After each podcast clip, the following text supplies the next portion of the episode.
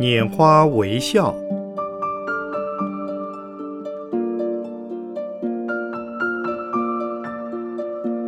圣严法师著。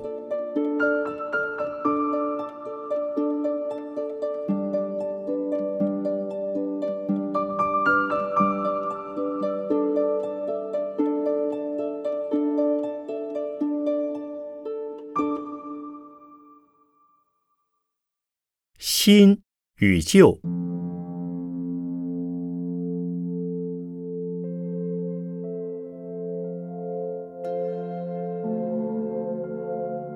农历新年刚过，在年前年后，常见到和听到两句话：“除旧布新”和“一元复始，万象更新”。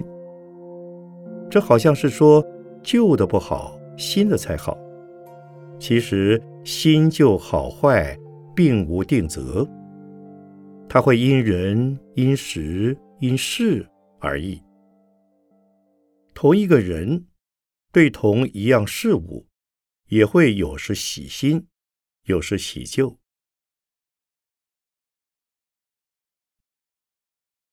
有人说，新制品、新观念、新现象，和旧制品、老观念。老现象是对立的，所以喜新厌旧是人之常情。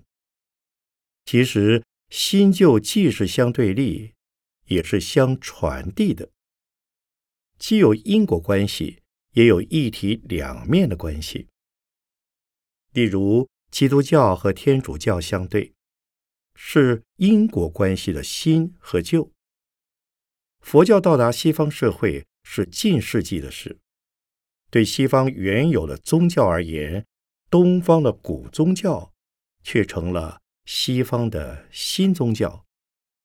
角度不同，所见的新旧便不相同。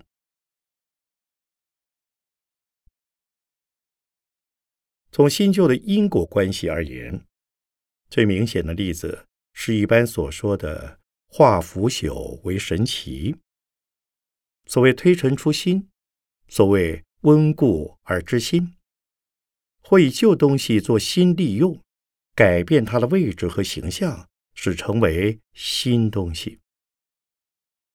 例如，破旧的船舰，经过解体、分类、加工，变成了新产品。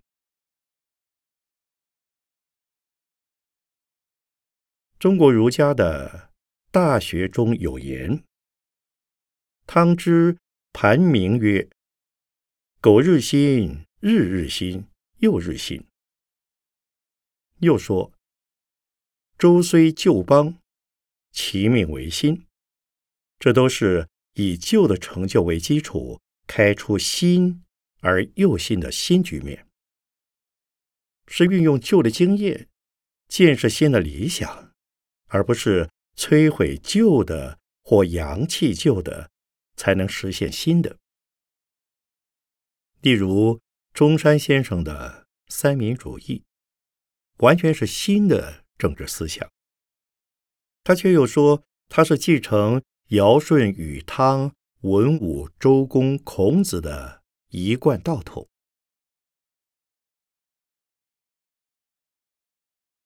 不过，有些事物的发生来的突然，所以看起来。无法确定它们是旧事物的新面貌，例如核子弹、原子炉、人造卫星、电脑、机器人，都是二十世纪发明的新事物。可是，不仅制造这些东西的原料本身就是老早存在的，纵然是科技的理论和实际的运作。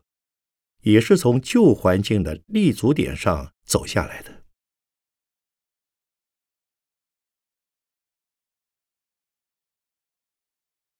今天的时代，样样讲求尖端、时髦、新奇。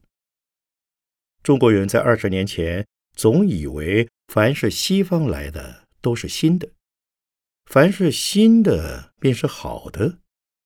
真所谓。远来的和尚会念经。天主教和基督教的教会教堂，在欧美已日渐衰落和萎缩，却于台湾出奇的受到欢迎。二十年来，国人出国的机会多了，渐渐知道欧美宗教随着新时代的来临，已被社会大众视为旧信仰而日趋式微了。因此，近年来在台湾的西方宗教也已由饱和状态而走向下坡。又因为西藏密教对台湾是新鲜的佛教，所以又掀起了对于西藏密教研究及信仰的狂热。此乃由于追求新目的、新环境、新趣味，是人的求知欲。和求进步的特性是无可厚非的。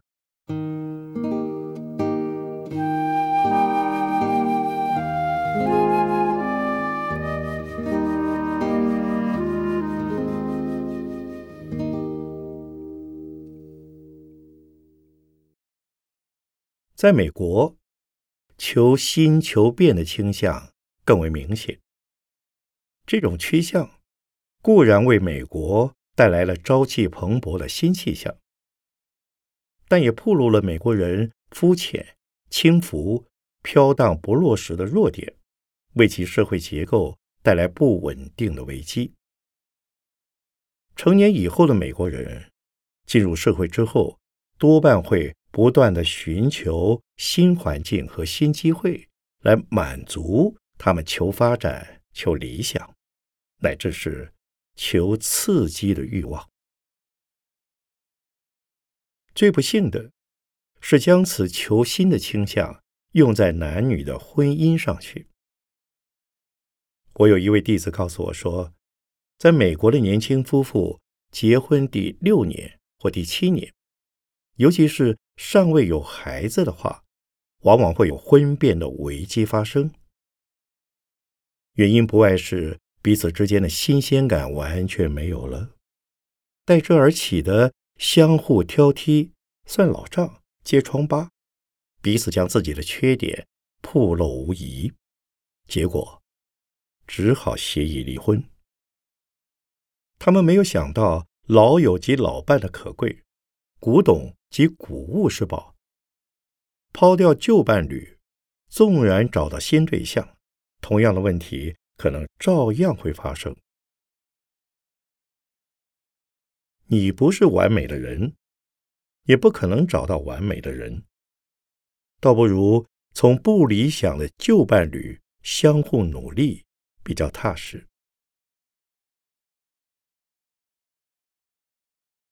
在我的禅中心，也有弟子向我建议，应该常常有新的活动及新的形象。否则很难长久留下人来。我只有对他们说：“佛法历久常新，禅法也是在旧则旧，在新则新。然在我们的修行方式而言，是无法新潮的，也不可以轻言改变和革新的。如果你们一定要我变花样，我只好今天正常穿衣服。”明天把衣服反过来穿给你们看。除此，我可没有其他的本领了。尚能告慰的是，纽约禅中心的成员虽有好几位心态不定，但他们在其他地方转急转之后，甚至过了几年，多半还会回来。可见，新的不一定就是好的。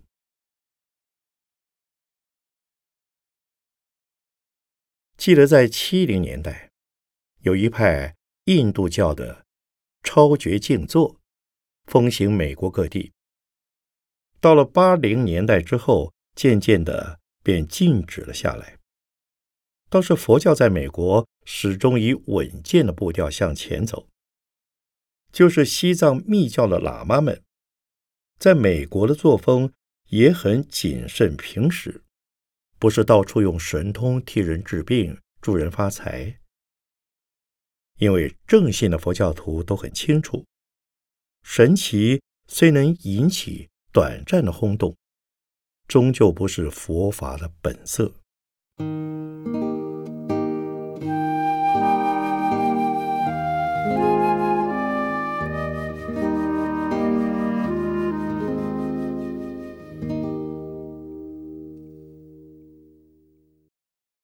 现在，从佛法的修行上来谈新与旧。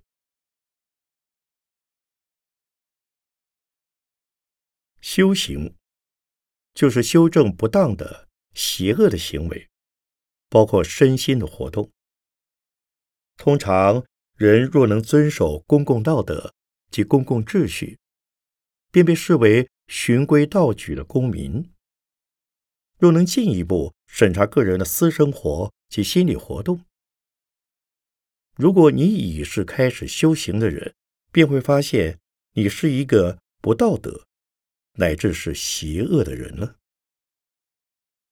佛法的修行便是协助我们正确的了解自己，改善自己。如果能经常发现自己的毛病，而经常予以纠正，那便是苟日新。日日新的贤者了，因为能够念念审查、念念更新，便是修行功夫的真真见血。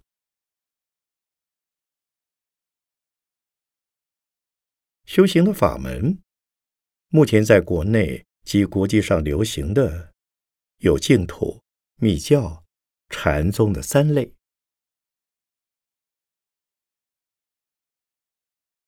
曾有人问我，有人主张一门深入，有人主张净土与密教兼修，有人主张禅和密教兼修，有人主张禅和净土双修。究竟是单修好，兼修好？修哪一种最好？有何不同？原则上。我是赞成一门深入的，兼修而成为心修，并不妥当。一般所谓兼修，必有主修及辅佐之分，或者先后不同。一门深入者未必排斥其他法门，然其为了强调对于所修法门的信心，而特别赞叹此法门的殊胜，乃是佛经的常规。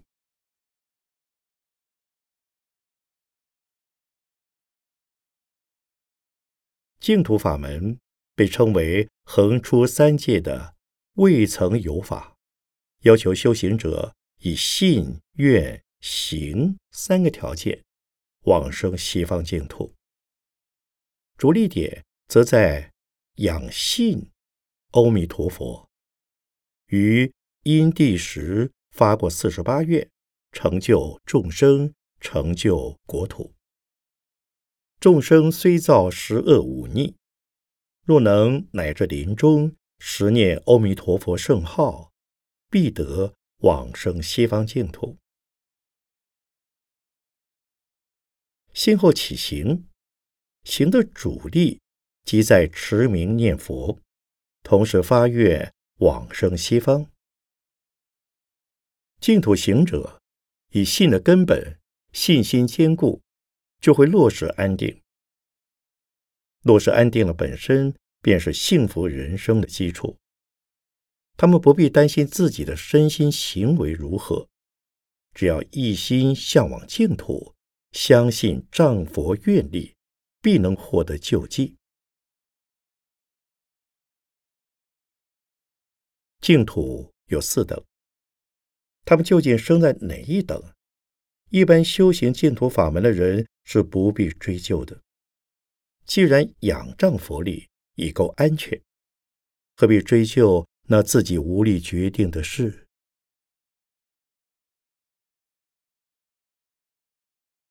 密教的理论重视发菩提心，密教的修持重视仪轨，密教的信念基于上师的灌顶及本尊的加持。理论与显教相通，修持与律仪及禅观同轨，信仰则与净土类似，所以密教能左右逢源。而且，西藏黄教在组织及层次方面的说明均具说服力。其他各派在咒术加持方面，能被许多求取速利及神秘效验的人接受。高级喇嘛也多受有严格的训练，特别是灌顶加持的他力信仰与极身成佛的速成效果之说，能使人有受弱者获得天降强力大补丸的诱导作用。然此仅是方便应用，实际的功德尚在三密相应的努力修行。极身成佛也是历劫成佛的另一种说法，正像禅宗所谓顿悟成佛之说类似。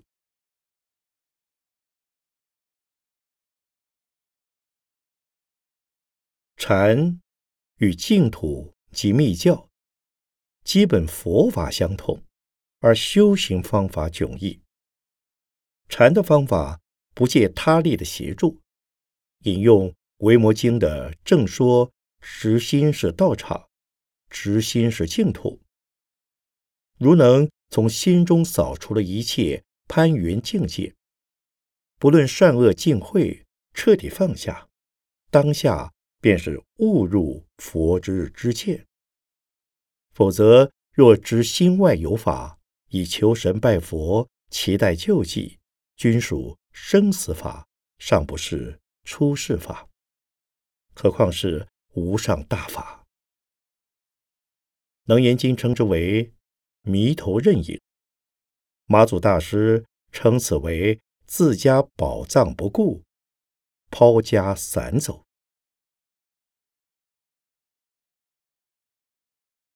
佛法的修行，以福德业、禅定业、智慧业为三纲领。仅修福德业，不仅不出三界，而且最多是欲乐天报。偏重禅定，可生禅天，但仍不离三界内。偏重智慧，则至少可出三界，成为小圣罗汉。定慧并重，仍是小圣行；福慧并行，是菩萨道。福定慧并重，是大菩萨行。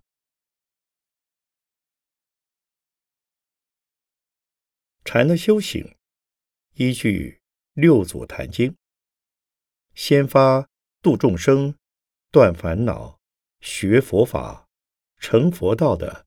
四弘誓愿，次作无相忏悔，灭三世罪业。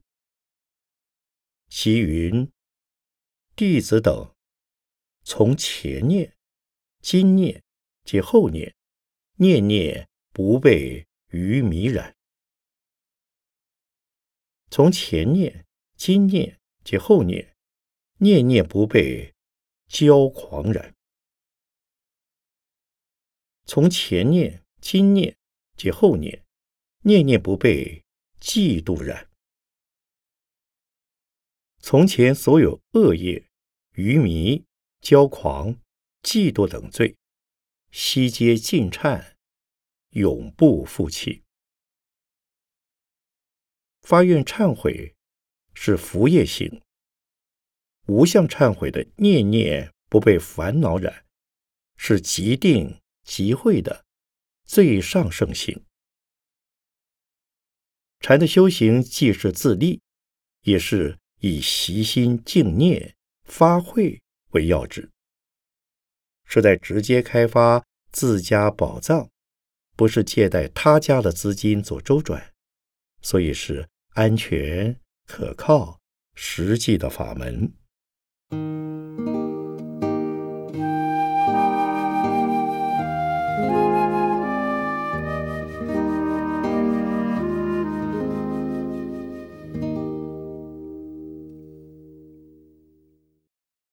因此，禅宗有一句口头禅叫“贵知见，不贵行履”。知见，即是佛之见，即是亲证实相；行履，即是身口二业的行为。修行之前的行为如何不重要，只要修行时。努力于静心的功夫，若得明心见性，则如纪云：“罪性本空，由心造；心若灭时，罪亦亡。”心已不为烦恼所染，业报罪报之事自然消失。但得心不执着，便离生死苦海。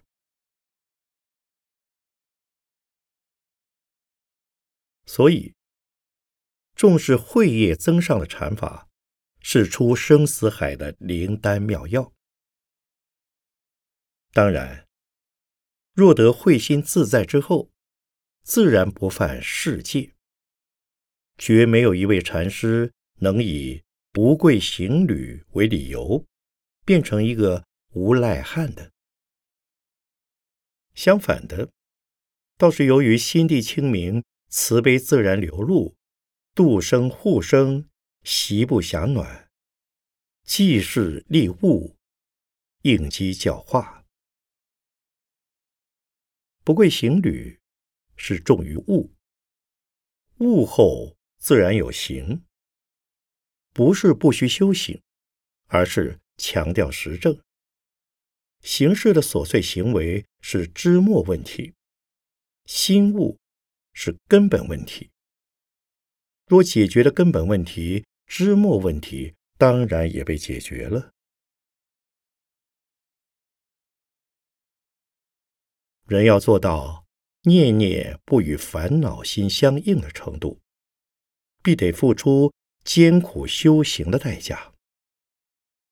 人在艰苦修行之时，常会升起喜新厌旧、喜旧厌新的心态。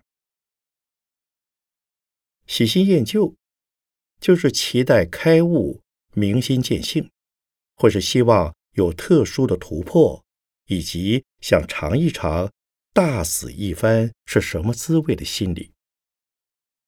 这在禅的修行来讲是忌讳的事。凡是期待、希求、厌恶、厌倦，都是阻碍性。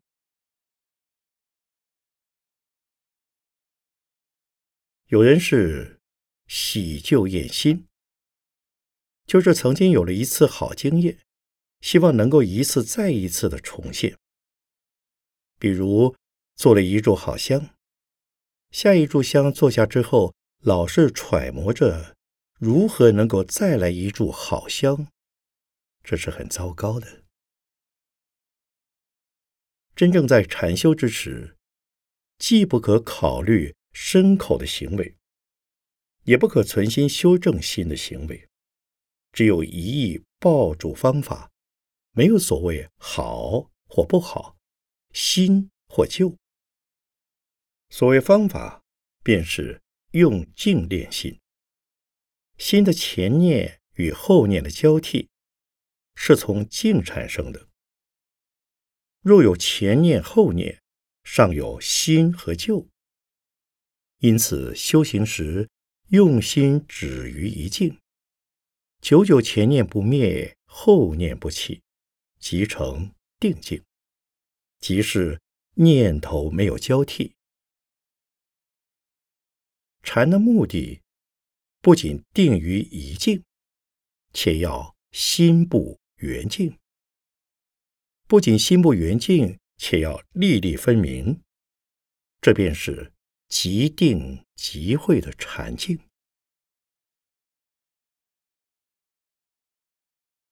佛教各宗的修行方法都是练心法，不过有些是借外力来助长自己的信心。禅法则直接用静来练心。静分心内与心外，观行初步多用外境练心，禅法则直接从结住内境做起。比如菩提达摩所说的“心如墙壁”，又有祖师说“蚊子叮铁牛，没有下口处”。用话头参公案，起疑情，破疑团，便是擒贼先擒王，绝住妄心，破却情执，直显佛性。练心练到见性时，是无心。当时心不动，故能见本真的佛性。烦恼消失，智慧显现。大悟彻底的人，其悟境不会消失，不会为境所动，他的心很稳定。若在定中，空间不会有范围，时间不会有前后。禅的悟后，空间和时间照常在他面前，这是跟他没有关系。对他而言，无所谓新旧来去，他却仍在新旧来去之中穿衣吃饭，救济众生。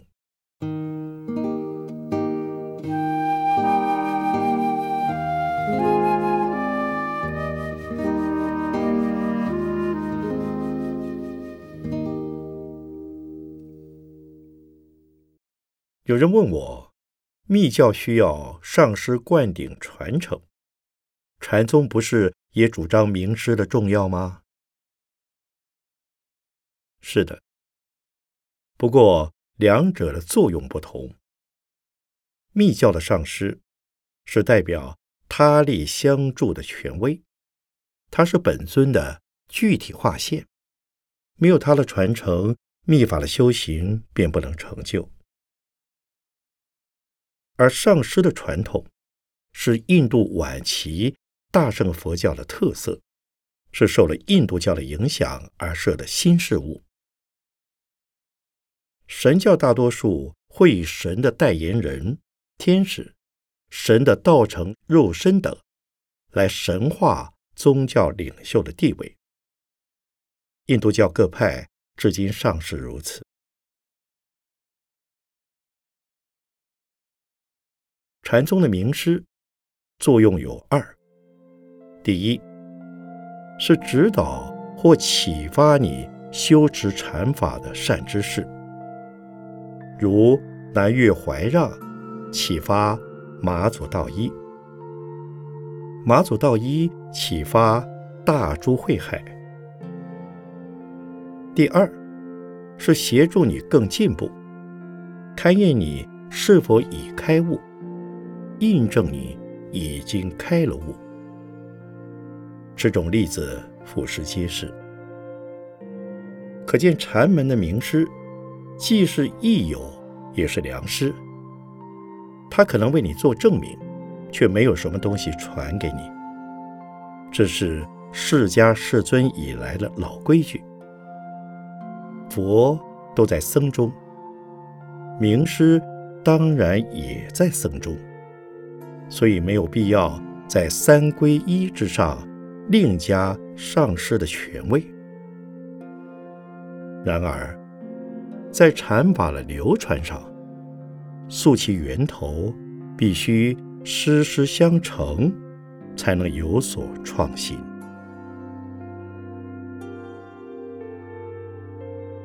一九八三年二月二十四日，北投农禅寺。禅坐会开始。